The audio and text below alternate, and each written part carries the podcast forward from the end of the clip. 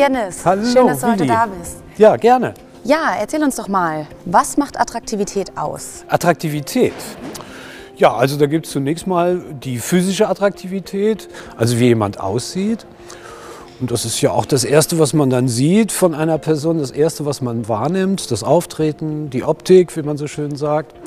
Ähm, ein zweiter Faktor ist sicherlich der, dass Menschen sich gegenseitig attraktiv finden, wenn sie ähnliche Interessen haben. Das bedeutet dann auch, dass sie sehr häufig an Stellen sich aufhalten, wo sie Leute treffen, die ähnliche Interessen haben.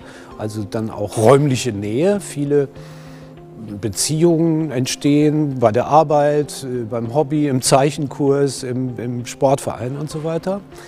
Und ein dritter wichtiger Faktor ist das, was die Sozialpsychologen reziproke Zuneigung nennen, also diese, äh, das Gefühl, dass jemand anderes einen mag. Also wir, wir mögen auch ganz besonders Leute, von denen wir wissen, dass sie uns mögen. Und gibt es einen Typ Mensch, den alle Menschen attraktiv finden?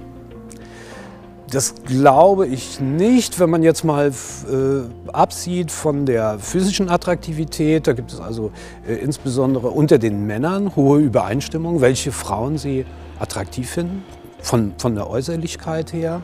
Bei äh, Frauen, wenn sie über Männer sprechen, ist die, äh, sind die Unterschiede größer. Also kann es durchaus sein, dass eine Frau einen Mann attraktiv findet, vom Äußeren her, äh, und eine andere Frau ihn nicht attraktiv findet. Das sind die Widersprüche eher größer.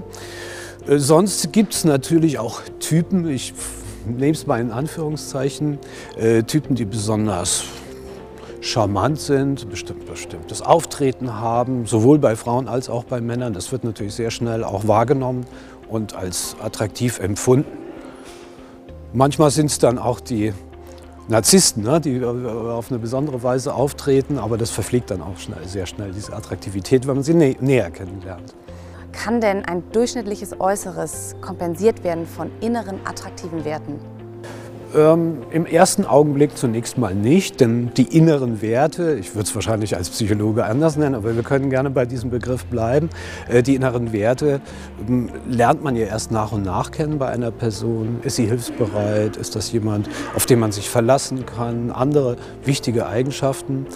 Ähm, das kompensiert natürlich komplett und unter Umständen vergisst man einfach, wie, wie eine andere Person aussieht, äh, weil diese Person nun bestimmte Eigenschaften hat, die man attraktiv findet oder auch in einer anderen Bedingung äh, vielleicht gut aussieht, aber doch viele Eigenschaften hat, die man vielleicht nicht so attraktiv findet. Und dann hat sich das dann an der Stelle. Ja.